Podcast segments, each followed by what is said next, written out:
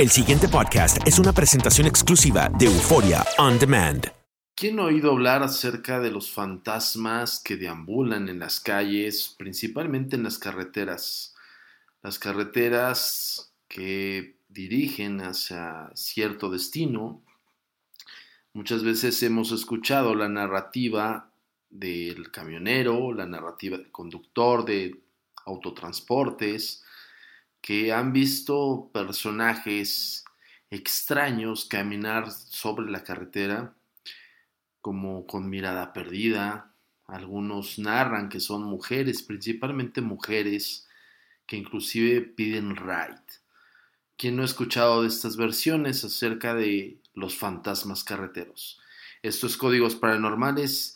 Mi nombre es Antonio Zamudio. Bienvenidos. Ya estamos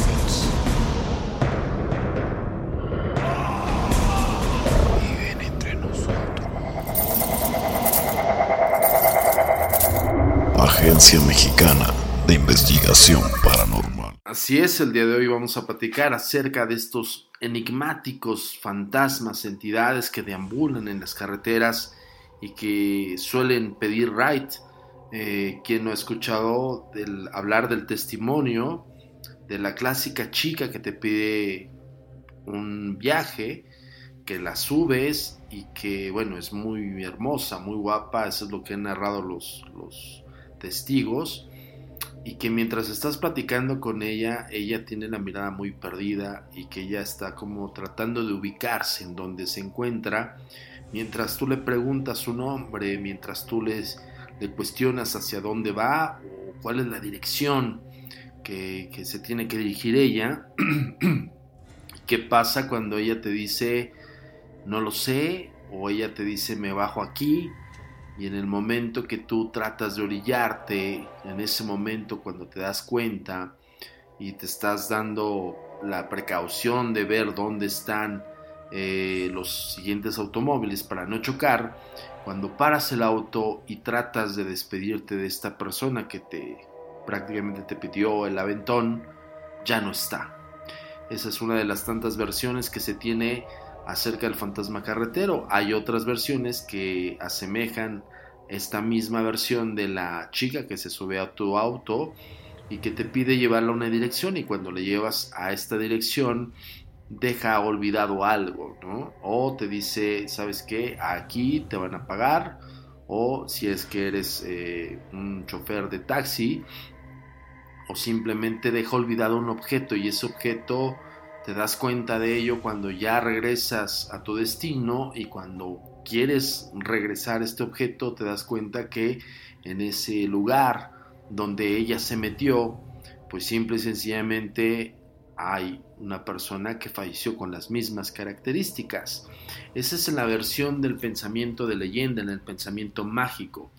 Pero ¿qué pasa cuando hay esta versión del fantasma de la carretera que se te atraviesa intencionalmente o que se atraviesa de una manera espontánea.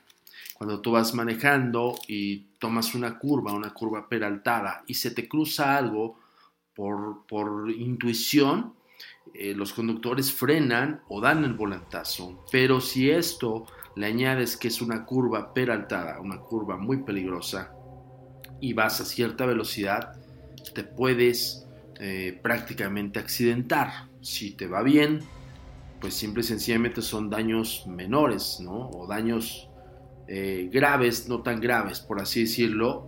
Si te va mal, te puedes morir. Este es el caso que nosotros investigamos.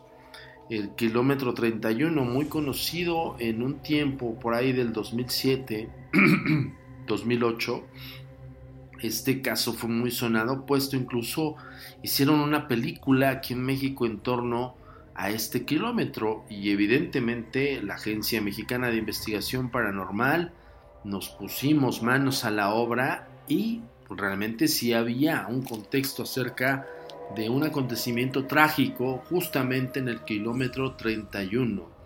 De hecho, como hace rato te comentaba, se hizo una película aquí en México eh, en la cual, pues bueno, se habla de este clásico fantasma carretero, pero bueno, con el contexto de la ficción, pues se tergiversa un poquito la versión, pues por, obviedad es, es una película de entretenimiento, de terror, ¿no? Pero sí se fundamentaron en ese kilómetro y ese kilómetro sí existe. Es el kilómetro que da hacia la carretera del desierto de los leones aquí en la Ciudad de México y que prácticamente in- inicia en el kilómetro 30750. Eso es algo muy importante puesto que en este kilómetro, inicio del kilómetro, te marca este kilómetro número 30750 y los 250 metros son los de la curva. Pues déjame decirte algo, nosotros fuimos a investigar y evidentemente existe este kilómetro y esos 250 metros es justamente donde se narra. Hay muchísimas personas, incluso detectamos cruces en ese kilómetro, puesto que en esta curva, cuando tú das la vuelta, por muy despacio que vayas, el auto pareciera que se, se, cierne hacia el lado del voladero, voladero perdón. Hay, una, hay un voladero de ese lado, justamente donde das la curva, que la caída es poco más de 60 metros. Evidentemente te puedes accidentar y hasta fatal puede resultar. Pero ¿qué pasa cuando tienes esta, este anecdotario, aparte de, de, los directores de la película, a su vez cuando empiezas a profundizar en un caso y empiezas a encontrarle escarbarle? Nosotros fuimos al Archivo General de la Nación y encontramos que en el tiempo de los 80, un poquito más atrás, 78, 79 y 80, hubo muchos accidentes en ese kilómetro. Y justamente hay un encabezado, de hecho, de un periódico que te lo vamos a subir aquí en las redes sociales. Ya sabes, síguenos en Twitter como arroba agentes de negro y vamos a subir el encabezado de ese periódico. No podemos revelar el periódico porque entramos en rollos este, de derechos, pero sí podemos mostrarte el encabezado. El encabezado dice, fantasma provoca accidente mortal. Literal. ¿Qué es lo que pasa? Pues bueno, que este camino hacia el desierto de los leones, llegas a encontrar esa curva, pero justamente cuando haces la vuelta en esa curva, se te cruza algo. Y eso es lo que nos cuenta la gente de allá. Vamos a escuchar el siguiente testimonial y regreso contigo. Pues aquí tiene años que se lleva una historia que ya pasando de las diez y media, once de la noche, que cuando baja la niebla del cielo a, al monte, se, se, dice y se ha visto que en la carretera pasa gente y, te agarra de repente y no te da tiempo de frenar y te lo llevas y no es nadie. A esa hora ya pasando de las diez y media. Nadie se anima a pasar porque ya sabe que es muchos problemas yo voy a manejar y volteé para los lavaderos de aquí del pueblo, volteé así, ahí, y ahí vi a la muchachona de blanco como si fuera una novia. ¿Me tocó verla? Sí, sí, me tocó verla a mí. ¿Y del convento qué nos puede decir?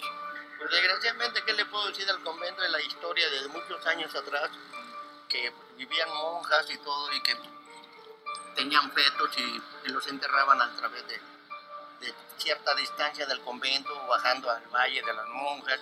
Ahí tienes los testimoniales de, los lugareños en los cuales hablan acerca de esto que se les atraviesa en, este, en esta curva del kilómetro 31, pero tiene una correlación no solamente los accidentes provocados por esto que se te atraviesa y que también sabes que podemos compartirte las imágenes y sobre todo el videoclip. Lo podemos hacer vía redes sociales, ya sabes, síguenos en Twitter como arroba agentes de negro o estamos directamente en la página de Facebook como Agencia Mexicana de Investigación Paranormal y por supuesto en agentesdenegro.com ahí vamos a subir todas las investigaciones y todo esto que te estamos narrando que también lo podrás ver eh, pues bueno prácticamente el material y la evidencia. Algo muy importante que también mencionó el último testimonial del señor Zúñiga fue el exconvento ¿Por qué? Porque sí, evidentemente en, la carretera del desierto de los leones, hacia arriba, inclusive ya pusieron una pluma de, de estas de, ¿cómo le llaman? De, de, caseta, justamente después de la, de la curva del kilómetro 31. Estamos hablando de los 250 metros que hacen el kilómetro 31 y hay un tope a poco menos de 3 metros y la pluma de, de la caseta, ¿no? Y esto lo pusieron evidentemente para no provocar más accidentes, para que la gente supiera que hay una caseta a unos metros y le bajara la velocidad. Eh, también eh, se habló acerca de este convento, que prácticamente no, no, es un convento como tal, es un monasterio. Es el monasterio del desierto de los leones, antiguamente llamado el desierto de Nuestra Señora del Carmen, en los montes de Santa Fe. Surge en el siglo XVII ante la necesidad que tenían los monjes de la orden de los carmelitas descalzos para encontrar un lugar que estuviera alejado del ruido y la civilización para que pudieran dedicarse al retiro y a la meditación cristiana. Por ende te estoy platicando esto porque tiene mucho que ver la investigación que nosotros realizamos. No solamente nos quedamos con el testimonial de las personas y también el encabezado del periódico que hace rato te comentamos, sustraído del Archivo General de la Nación, sino también profundizamos más en el caso y pudimos dar con una historia que tiene mucho que ver con las monjas, el embarazo de las monjas por medio de los monjes y obviamente este contexto eh, también sacro, funesto, raro y que pues, eh, también en aquella época se daba el libre albedrío de meterse inclusive con las monjas. Pero también hay un contexto de un monje que prácticamente eh, seduce a una aldeana y tienen una relación de la cual devienen inclusive la historia, como hace rato también escuchaste, de, las damas blancas, de estas, estas personas femeninas que están en la carretera como perdidas y hace rato lo, lo escuchamos en el otro testimonial, que es como si estuvieran idas y que son muy bellas y parecen novias, ¿no? Entonces tiene mucha correlación. Nosotros hicimos la investigación en el kilómetro 31 y profundizamos hacia el monasterio. Dentro del monasterio obtuvimos unas voces muy extrañas que quiero compartirte y que quiero que pongas mucha atención porque hablan en latín. Estas voces las pudimos registrar en el monasterio justamente en la parte del, subsuelo. Hay unas grutas, por así decirlo, que son eh, prácticamente las mazmorras de este monasterio. Y tanto dentro de las paredes del mismo monasterio está sumamente escalofriante, pero debajo de él es para de verdad un, valientes, ¿no? La Agencia Mexicana de Investigación Paranormal siempre va con la objetividad y con el pensamiento científico. Pero aún a pesar con este pensamiento suceden extraños sucesos que nos hacen sentir escalofríos y algo de miedo. Te voy a poner a continuación el audio recabado en esta área del monasterio. Pon mucha atención y trata de cerrar los ojos. Eso es importante, te lo doy de recomendación, puesto vas a imaginar estas paredes y lo que nosotros estábamos viviendo. Pon mucha atención y regreso contigo.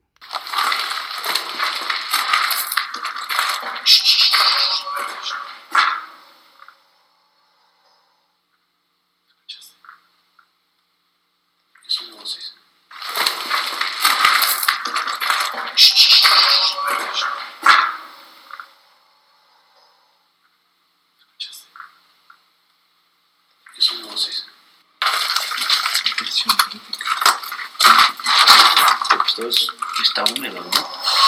Oye, oye, escucha.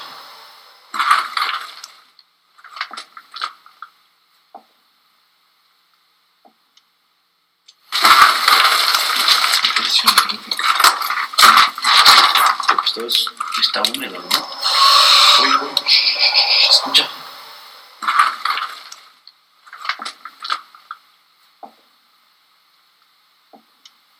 En las dos primeras versiones del audio estábamos en las catacumbas, hace rato no me acordaba específicamente cómo se le llamaba, no son mazmorras, son catacumbas. Este, estábamos Dante Alfau y tu servidor Antonio Zamudio. Estábamos recorriendo los túneles, Dafne y Ale estaban también en otra área de los túneles y cada vez que nos adentrábamos escuchábamos un ruido extraño. Te lo voy a repetir.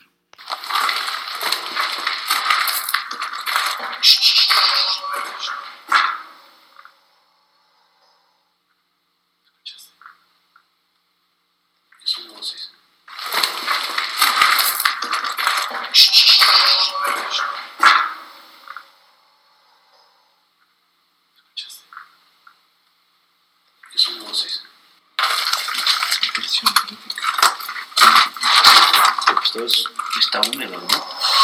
Oye, oye, escucha.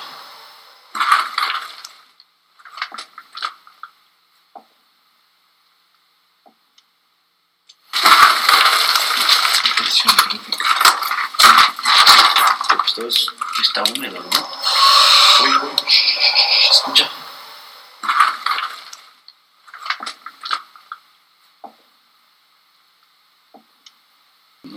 No. Sí, se oye Algo así. ¿No lo escuchaste?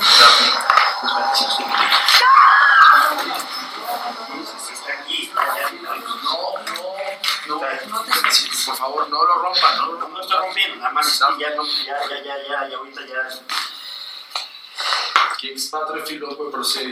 Pues de la repetición, lo que te mostré fue otra, otro segmento eh, de otra psicofonía que recabamos porque decidimos hacer una invocación en latín y por ende, pues bueno, ya es cuando se desequilibraron un poco las cosas. Una de las chicas gritó, Dante Alfau ya quería cerrar el círculo y por eso yo digo no suelten, no suelten.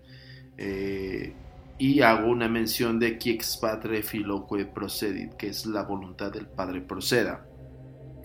Bajo el entendimiento de estas entidades y bajo el raciocinio que pudiesen tener con base a una posible materialización, eh, pues por ende saben de estas frases, saben de estas palabras, saben de, de latín, por eso yo lo prácticamente lo arrojé. Te voy a a repetir este último audio, que es cuando nosotros estamos realizando la sesión de invocación. Te repito, dentro de las catacumbas, debajo del monasterio de los carmelitas descalzos, y por ende se escuchan estas voces de primera mano, casi es imperceptible, se escucha simplemente un eco, pero es un eco muy peculiar. Debo decirte que tanto Dante y tu servidor estábamos eh, receptivos, pero a la vez con un poco de miedo. Te soy honesto, porque, pues bueno, no es como tan padre estar en la penumbra, solamente estamos ayudados por lámpara en mano, cámara con sistema Night Shot y prácticamente pues la penumbra es algo que no ves ni siquiera a menos de medio metro, ¿no? Te voy a repetir eh, la última psicofonía de que es donde se define la palabra nomine. La palabra nomine quiere decir el nombre de, ¿no? Es como decir el nombre de nomine pater, ¿no? Por así decirlo. Y en la primera psicofonía donde estuvimos Dante y tu servidor adentrándonos en, los, en las catacumbas, se escucha casi imperceptible, pero se llega a escuchar amén. El amén es así sea. Por ende, yo hago estas frases y bueno, te voy a dejar la repetición, no sin antes de recordarte que estamos en las redes sociales como en Twitter, arroba agentes de negro. Nos debes de seguir porque ahí vamos a subir todos los videos, vamos a subir todas las imágenes de lo que hemos recabado.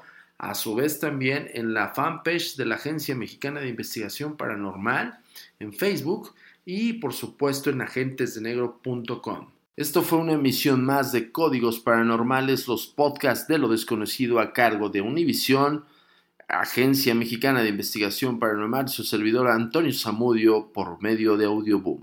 Nos vemos en la próxima. No, mi música. Sí, se oye Algo así. ¿No lo escuchaste?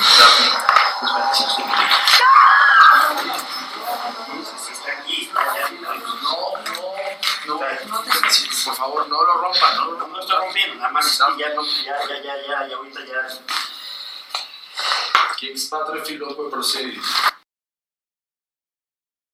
El pasado podcast fue una presentación exclusiva de Euphoria On Demand. Para escuchar otros episodios de este y otros podcasts, visítanos en euphoriaondemand.com.